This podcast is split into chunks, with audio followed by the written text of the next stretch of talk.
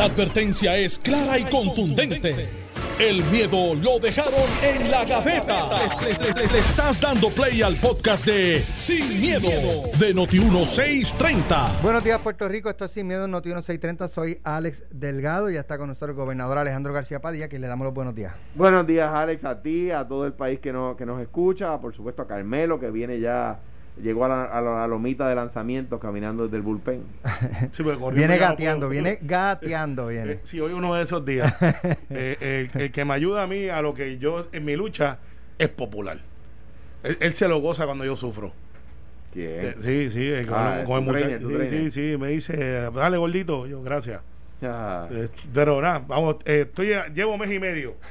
Somos muchos y no tenemos miedo. Yo tengo un pana que se llama, Alejandro bien, lo conoce, bien, va bien. Luis, Luis Escalera. Uy, seguro. y Luis iba al mismo gimnasio que yo y, y el, el trainer le decía, ok, ahora vas a hacer esto y él le hacía con el dedo. No, No, no. Ponme otra cosa. Era objetor por conciencia, está bien. Contra, voy a darle esa mañana. esto. No, Ah, No, tampoco. tampoco. Busca otra cosa. Pues mira, come con flake por la noche, no hay más nada. Bueno, eh, hay mucha noticia hoy. Eh, ayer yo creo que la noticia más importante y, y es la pregunta que le tenemos Alejandro y yo a, a Carmelo Ríos. Anda. ¿Cuál es el éxito, Carmelo? El éxito. ¿Cuál es el éxito? Eso dijo su jefe político. Ramón Luis Rivera le preguntó al secretario de la vivienda qué hizo allí y, eh, ta, ta, y Ah, estos han sido eso. los éxitos de momento, nosotros. Pensé que, pensé que íbamos a hablar de los cantores de Bayamón, que ya se acerca la Navidad y siempre tienen un disco de éxito y salen Si por eso Bayamón. lo saca cuando estén aprietos, yo sé que va a sacar No, lo eso. saqué ahora, me pongo al día. Pero, ok, ya sé por dónde vamos. Pues entonces, eh, el, el- el secretario de la vivienda, eh, Luis Fernández Trinchet, o Sí. González, Fernández, Eh, Fernández Trinchet. Eh, estuvo deponiendo ayer en las vistas de transición y fue allí con una novela y un- con un final feliz. Eh, y le dieron un alternate ending. O sea, en Hollywood, De ¿sabes que- que las películas sí, te ponen sí, ahora, el- tú escoges el final que tú Tú quieres. sabes, en las novelas y en las películas, pues te ponen en la parte más difícil, la culminante, todo lo malo, y al final hay un, un final feliz. Un final feliz. Eh, por lo Pues menos, él- por fue menos- con esa por lo menos estrategia. en Hollywood, en otras jurisdicciones europeas, hindú, Sí, te no matan necesariamente al protagonista lo al final. del saque, del saque, y le dice, ahora vos de atrás para adelante. Pues entonces, eh, él, él cuando terminó hizo su final feliz, hemos tenido éxito, tan tan. Y el alcalde de Bayamón le dijo, déjeme ver si yo entiendo. Ta, ta, ta, ta, ta. Y tantos tantos proyectos de tantos que tenían, esta, tantas casas de tantas que tenían proyectadas y ¿cuál, cuál es el éxito si ustedes se han quedado cortos? Sí. De hecho, eh, se habló de varios proyectos eh, con asignaciones millonarias y cuando el presidente del comité de transición por, por el, el gobierno entrante, Ramón Luis Rivera, que es alcalde de Bayamón, saca el cálculo, dice, es que estos son casas de interés social de sobre 300 mil Billetes. dólares. No son de interés social. O sea, las de Cuamo, de interés social, creo que eran 360 Imagínate por unidad. Eso es interés social para el secretario de la vivienda. Sí, O sea, entonces yo hice un research. in- Interés social elite. En pelotadura yo hice un research Sí. en, en, en internet de, y busqué el condado. No, El no, tiene- condado- tiene que irte un poquito más. allá. el Ahí- condado es, ¿verdad? De, de lo, de- No. que, no ha, que no ha depreciado, la- las propiedades no han depreciado. no, de irte, creo que condado, Santurce, Dorado. tienes que Son irte, las áreas que no han depreciado. tienes que irte a Bayamón, este, a, a de está bien, pero me fui, ¿verdad? A, a- a condado. Apartamentos tres cuartos, dos baños, 280, eh, 325, eh, Sí, eh, eh, 200 mil, 180. sí. Y entonces, el- el- por lo que presentó el Departamento de la Vivienda, el condado es una comunidad especial. Pues mira, la, la información que yo tengo es que el secretario estaba, pues aparentemente, quizás que no estaba bien preparado. Es que, por ejemplo, el caso de una de, de los 360 mil dólares es que no era una casa de interés social, era una égida construida en el área urbana. Y que había, y que había este bueno, lo que sacó pero el que, el secre- pero que el secretario no estaba listo para esa pregunta. eran tantos millones para tantas unidades. Claro. Cuando distribuye las millones por las unidades. Claro, porque exacto, y porque la información que le da al Comité de Transición entrante el Departamento de la Vivienda es 360 mil dólares para este proyecto, para esta casa, para esta unidad. Pero esa unidad, eh, lo, que el, lo que el secretario no contestó, que, que la información que yo tengo, es que eran ejidas construidas en el área urbana. Y que, y que no es una casa, que son muchos apartamentos. Ahora, a mí, dos cosas. Número uno, yo creo que el, el- el- el comité de transición entrante tiene que estar más preparado. O sea, ¿por qué? Porque el comité, perdón, saliente, el- quise decir, saliente. ¿Por qué? Porque el comité de transición entrante es parte del gobierno saliente. O sea, la, la, la- quien- la- la subdirectora o el subdirector, no sé eh, si él o ella, de AFAF, hace dos meses, hace dos meses, ¿Ese es Omar o.? o no, no, el sub, Ah. está, está cuestionando, está en el comité de transición entrante cuestionando decisiones. ¿Por, por qué no echamos para el bono de Navidad? ¿Por qué no echamos? Pero si usted subdirigía dirigía la agencia fiscal del país hace dos meses, pues yo, si yo llego a ser el, el que está de po- poniente Espérate, de- espérate, espérate, que me perdí. Ajá. El sub de AFAF. hace dos meses, o sea, renunció hace dos meses, Ajá. Está en el comité de transición entrante, Entrante. del gobierno entrante. cuestionando ¿por qué no echamos para tal cosa? Pues yo llego a ser el, el ponente del, del ponente del, Pero AFAF maneja el bono de Navidad. No, el AFAF es la agencia fiscal del Estado. O sea, incluye el bono. incluye todo, Todo, todo. todo, todo.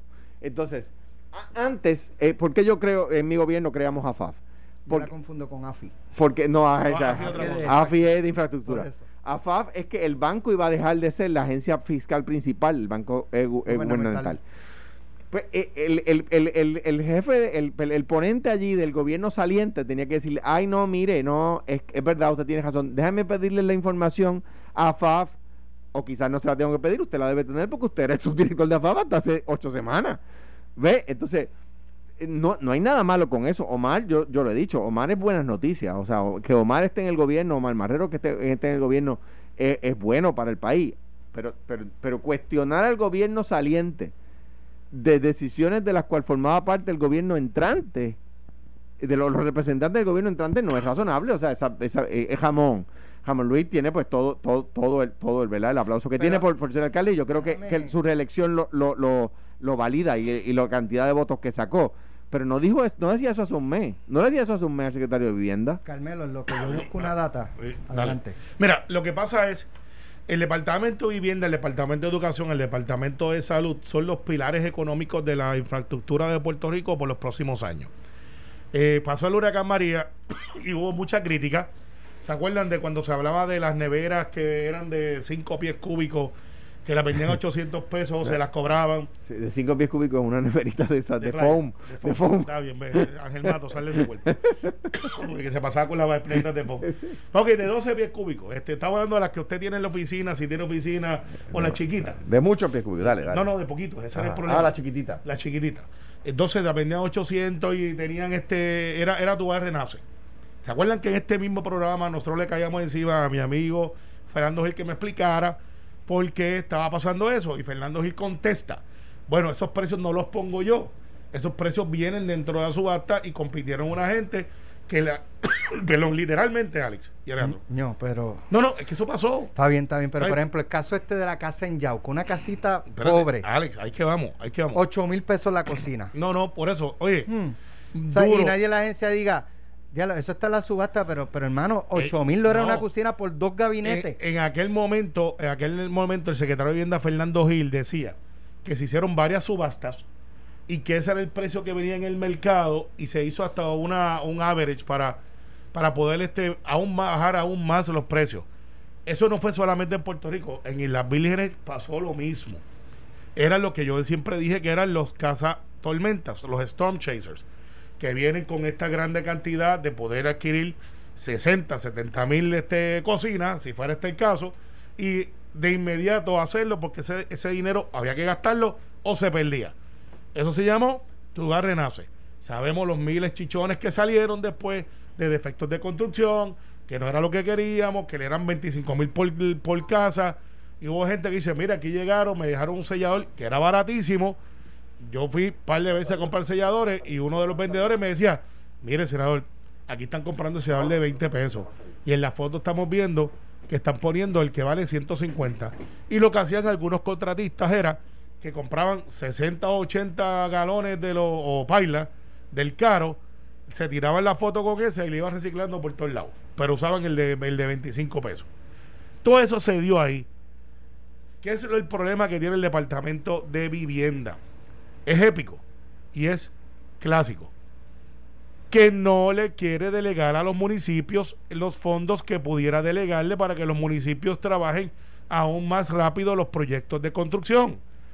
Y el problema que tenemos, Alex, y nadie lo dice y hay que decirlo, aquí en el próximo cuatrenio nosotros vamos a tener que traer mano de obra de afuera. No tenemos mano de obra para reconstruir a Puerto Rico. ¿Cómo lo vamos a hacer? Muy posiblemente vengan gente y se muden para aquí uno, dos, tres, cuatro años. O muy posiblemente vamos a tener que hacer lo que hace Virginia, lo que hace Florida y lo que hacen algunos otros estados con visas temporales de empleo para personas diestras en la construcción. Pero vivienda tiene otro problema. Burocracia, burocracia, burocracia. Si tú tienes los chavos aquí no puedes reclamar éxito cuando no has hecho nada más de ocho casas. No puedes. Entonces yo lo que haría es, si fuera el secretario de vivienda, dice, ok, ¿cuántos chavos yo tengo ahora para sacar? Porque si no los uso, los tengo que devolver. Llamo a Tato allá, porque ya sabemos que este es Tito. Aquel es Tato. Llamo a Tato allá en Coamo. Tato. Sabe todo el mundo. Bueno, no sabía lo de Tito, pero así. Tato, eh, tengo que hacer un residencial allí, o una égida, o esto o lo otro eh, si yo te doy el project management, tú me lo tienes ready en seis meses. Y Tato va a decir, en seis meses no, en cinco y te invito para la inauguración. Porque los alcaldes son más ágiles. El precio. Por eso venía ahorita con la introducción de los baños, las cocinas y los techos. El precio. Aquí a veces se habla que los precios tienen un costo de 16 mil a 24 mil pesos al año. Y tú dices, pero es que ellos no pueden comer tanto cuando se están quejando de que las, comidas son de 2 y 3 pesos. Bueno, porque cuando tú sacas el costo de operación de ese reo. un, un, no, un, un, reo, o sea, digamos, cuesta 46 mil dólares. Perdón, 46 mil. un reo. Un reo. Pues dice, ¿cómo es eso? ¿No es más fácil darle 25 mil pesos y que se vaya a trabajar? No, lo que pasa es que cuando se hace el cálculo, se hace la operación desde el headquarter, de la planta física, de cuánto, de todo. Eh, los servicios que reciben, médicos, no es tan sencillo como eso para ir redondeando el análisis de, todas estas cosas que me dio ahí. El problema que tiene vivienda es que ahora mismo su plan es un plan. Su performance no está ahí. Y la pregunta es, ¿cómo lo van a hacer? ¿Sabes? Aquí hay chavos, Alex y Alejandro, para demolición de estructura. Eso no es ni construir, eso es demoler. Y llevan cinco meses a ver si le ponen diésel a la máquina. Pero, si el otro día, el otro día, Carmelo, sacaron una, y esto yo creo que el, que el secretario de Vivienda tiene, como todo el mundo tiene, ¿verdad? Tiene, uno puede sentarse a, a listar las verdes, pero también tendrá maduras, tú sabes. Eh, cosas buenas y cosas malas, sabes, como, como igual que yo en DACO, cuando dirigí DACO, ¿verdad? Pues hay cosas que la gente me aplaude y cosas que pues son, son criticables. la gobernación ahora, no, pero estoy comprando con un jefe de agencia, en la gobernación más todavía, y cometí errores que, que no volvería a cometer, pero, pero, pero sin, sin, duda alguna, pues todo el mundo tiene verde y madura, igual tú en el Senado, igual Alex en la administración de, de, de, de, de Notiuno, etcétera. Eh, todos tenemos verde y madura. Ahora bien, o sea, yo creo que el problema de fondo aquí es que, número uno, toda esa gente del comité de transición entrante era parte de esa administración. O sea, formaban parte, eh, o jefes de agencia, o subdirectores, o asesores legales, etcétera. Pues entonces de repente hay un problema de que vengan a quemar en la hoguera a la gente del comité de transición saliente, del cual ellos eran subalternos o, o eran, o eran camaradas.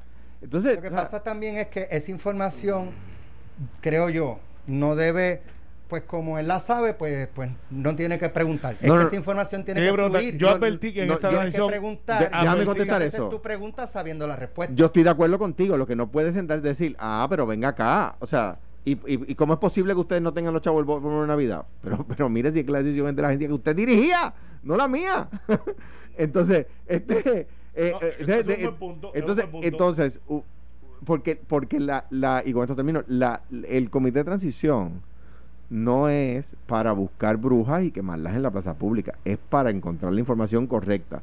Lo que yo no creo es lo que, lo que no quisiera es que hubiera, ¿verdad? Y no estoy señalando que hay. Como fue en el 2012, eh, perdón, en el 2016, El 2012 fue un, proceso super smooth, dirigido por Kenneth y por, y por la juez eh, eh, eh, eh, Milagros Rodríguez de Orono. Eh, de- de- del sali- saliente y del entrante. En el 2016 eh, hubo un proceso infantilista de parte del gobierno entrante, del cual Ricardo Rosselló se alejó y, bien, y bien hecho en alejarse de, de- de la niñería que tenían los del comité de transición entrante. Y, y ahora no puede, no puede ser un tema de hipocresía, lo que estoy diciendo. No digo yo que la haya, Alejandro, es que no puede ser. Está bien, pero yo dije, yo le dije a ustedes aquí, y últimamente todo lo que estoy diciendo sale, así que yo dije que iban a salir chichones, se los dije. Y por eso Ramón Luis había Y- y- y- advertido había advertido. que no iba a tapar nada. No, va a salir chichones. La verdad es que el secretario de vivienda, aunque tiene verdes, o, o el verde son las malas entonces. Bueno, cuando una fruta está verde no te la comes, te comes la madura. Depende, si es manzana, sí. Sí, Sí, chicos, limón. pero aún las manzanas verdes pueden estar maduras. Ese, tú estás el hablando. mango sabe bueno verde. Con un poquito de sal. Y, y- y- y también, y también la grosella. Así que viste que no sirve. Y la guayaba verde es excelente. Pero, mira. O sea, Sí, excelente el laxante, fuera, que te, el, laxa- el laxante que te va a tomar después. No, bueno, y cuando te comes el guineo, te lo ves como el verde. ¿eh? Y el plátano también. Pero, anyways. eh, para que tú veas, esto me lo enseñó Bebito Dalmau, que siempre nos escucha, que es el papá de José Luis Dalmau. Que ayer le hablamos por la noche. Y digo, "Lo- siempre lo escucho. Dale duro. a- Bebito es José Luis, para que sepa. Ah, pues yo le dije Bebito a- a- Al hijo. Al, hijo- a- al pai. De, eh, eh, baby. ajá. A Baby. Ok, Ajá. pues Baby, eh, a Baby Dalmau. Iba a regañar a José Luis, lo mandé a Ajá. regañar. Eh, mira, el hecho, es, el hecho es que el secretario de vivienda, el que venga, porque Alex, el writing, esa- el escrito está en la pared. Sabemos que ese no va a ser uno de los secretarios que se quedan. ¿Quién? El que está ahora. ¿En vivienda? Sí. Obvio. Yo, no tengo que hacerle adivino, no tengo que hacerle Di López con la bola de cristal. El de recursos naturales, por ejemplo. Eh, O sea, este, Pero hay otros, si quieren jugar ese jueguito de adivinanza, Vamos, cuando que no- que regresemos no- de la pausa, vamos a seguir el jueguito y usted nos dice si se quedó, si se va. pues seré yo, pues para Estás escuchando el podcast de Sin, miedo, de Noti1630. Bueno, vamos a hablar ahora de que Charlie Delgado no sabía, No el sabía nombre del el nombre del presidente presidente de la de- No, hombre, no, a cualquiera se le olvida un nombre. ¿Tú sabes qué? ¿Qué? Eh, una vez estábamos en una actividad y que yo fui con Alejandro y una muchacha este estaba estaba yo yo no sé si- Wilma yo creo que estaba estaba Salim ¿te acuerdas? Claro, claro. y una de las de las invitadas le dice a Alejandro yo como que te conozco Ah, pues, tipo, pues no me siento mal. Eso me lo dicen todo el tiempo. Mira, y una después vez- me Eso- dicen. eso le pasa a y- cualquiera. Y, y después me dicen Chayanne Martínez. Y yo, buena gente. ¿Tú quieres una, una historia de eso? Cuando yo era candidato al Senado, iba guiando una boba de la avanzada. La boba de la avanzada decía por el lado Alejandro Senador y tenía la, una foto mía del tamaño de la guagua, ¿verdad? Y voy guiando, me meto al servicarro de un, de un restaurante de esos de servicarro, ¿verdad? De comida rápida. Y la que me está atendiendo mira la, la foto en la guagua y me ve. Yo estoy con parte de la avanzada. Y me ve y dice, usted se parece al de, al de la guagua. Y yo le digo, me confunden con él. Y me dice que son idénticos. Y yo, sí, chica. Bueno, a mí, a mí me la confunde. gente se confunde y más en las guaguas Yo, este el fenecido Chuchin Sí. en Sí. campaña él tenía una joven una joven Homer. con la el rostro de él y la tirotearon Sí, Y él y dijo él que dijo la que fue confundieron. confundieron la guagua Bueno, eh, bueno ahí, eh, podemos hacer un programa completo de, de candidatos políticos que, no, se- Lo que se confundieron parecen o no se Lo parecen. confundieron con la de De, Carmelo. de- no, no, oye, a mí me ha pasado. Y no, no, sé, fue la cara de Chuchi lo que y- y- y confundieron no fue sé- la guagua, y, no, Homer. y no sé cómo, a una vez me confundieron con, con, con Sirio Tirado y por poco le radican alteración a la paz. Eh, True Story, 30 segundos o menos. Ando con mi nena, Ariana, en aquel momento pequeña, estaba la controversia Rosselló, eh, McClintock, eh, había el Ichu, Cirilo se pasaba molestando a Rosselló que si la silla vacía, la señora Mevera de las caminantes de Plaza de las Américas viene con un paso mucho más rápido que las muchachas que andaban con ella. Dice, usted, más vale que se lave la boca antes de hablar de Pedro Rosselló. Y dije, ups, este, eh, yo no sé, yo no me he dicho nada en el momento. Si usted mismo, Cirilo Tirado. Y déjeme decirle una cosa, que no hable más de Rosselló porque donde quiera que lo vea lo voy a hacer pasar más rato. Yo le contesté de una manera folclórica, fui donde Cirilo y dije, si te radican una alteración a la paz, es que tú estuviste en Plaza de las Américas y le dijiste esto a esta señora.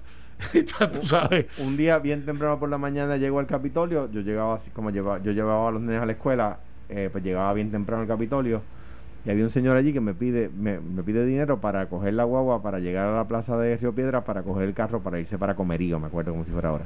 Y era bien temprano, yo, yo le doy un par de pesos al señor. y me dice, gracias, Batia.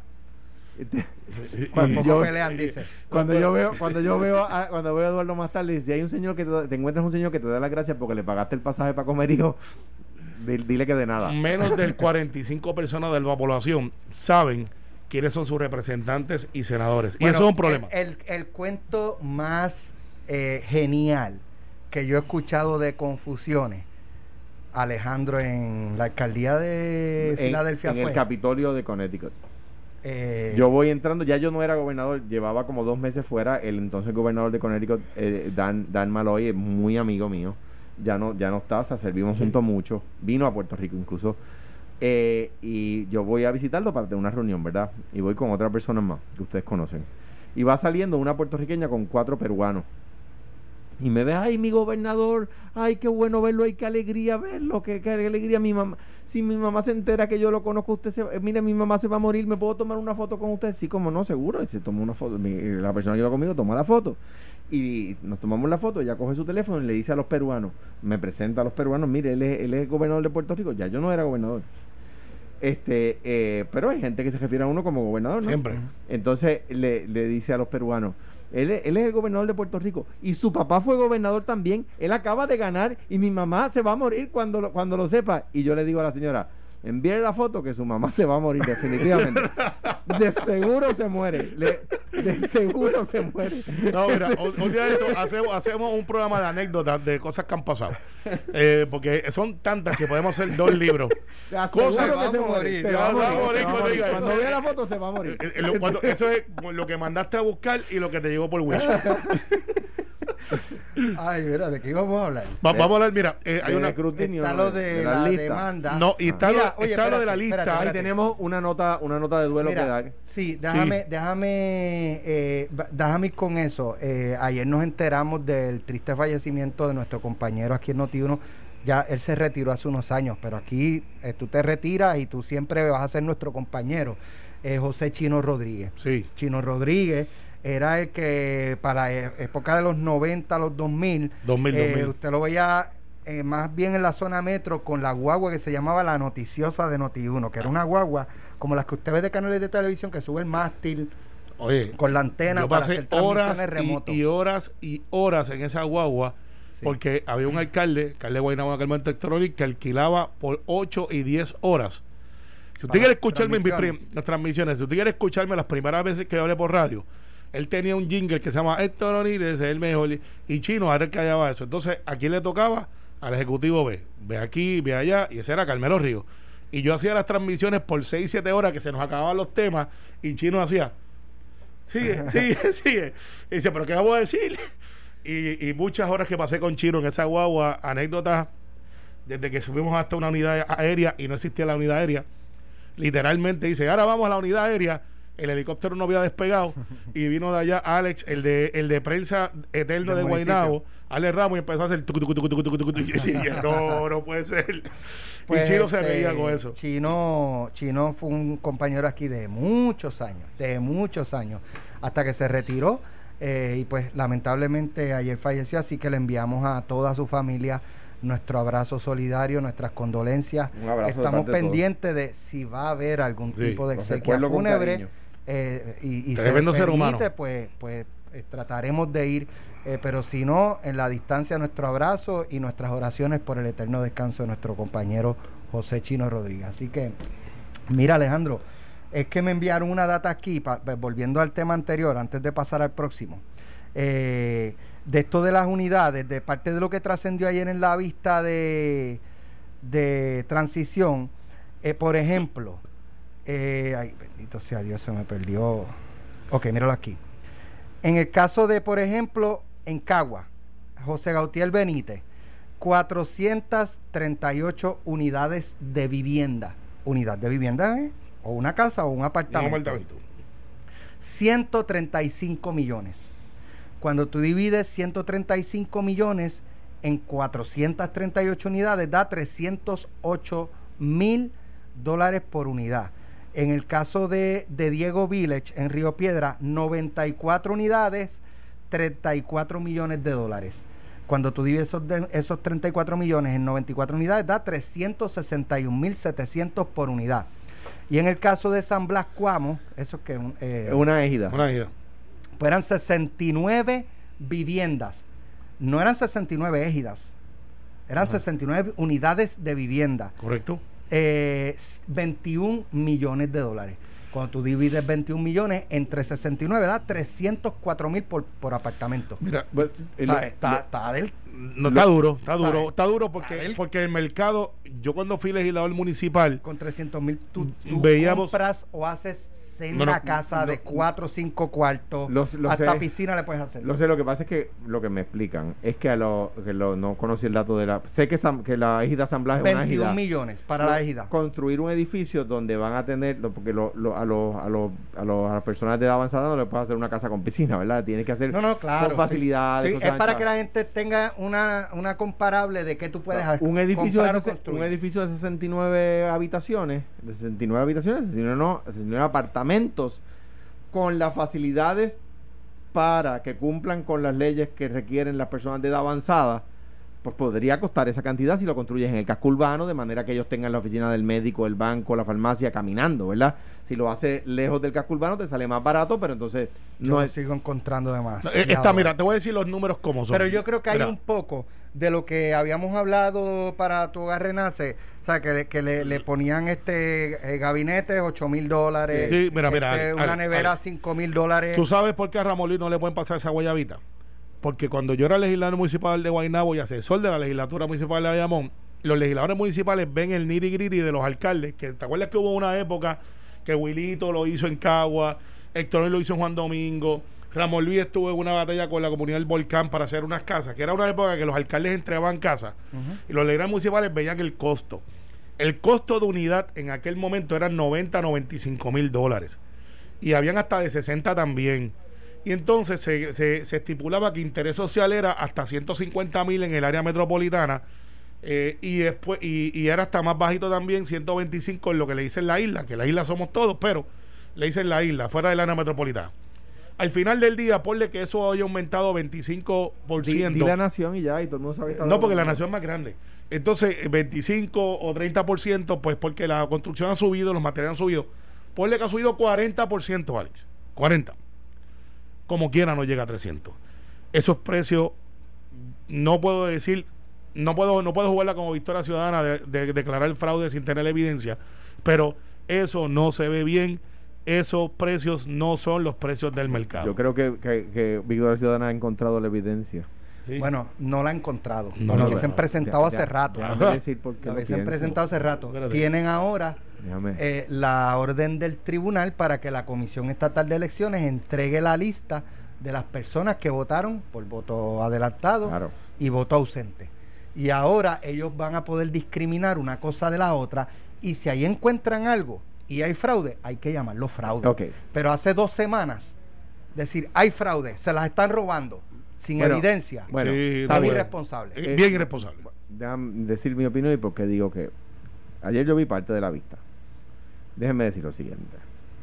Advertimos aquí ¿Qué, qué vista? Pues mucha gente no Una Una vista, pública, judicial. una vista Ay, pública. Porque de Victoria. Ciudadana demandó que la comisión le entregue el, el listado de personas y, que ta- votaron. y estaba el abogado de la comisión y, de, y el del PNP de un lado y todos los demás del otro lado. Tratando de argumentar varias cosas que a mi juicio me parecían un poco, digo, el abogado tiene que representar los intereses de su cliente, no estoy culpando al abogado, ¿ok? Eh, eh, el abogado no puede decir, bueno, usted tiene razón, pero mi cliente dice otra cosa, no puede hacer eso el abogado, ¿verdad?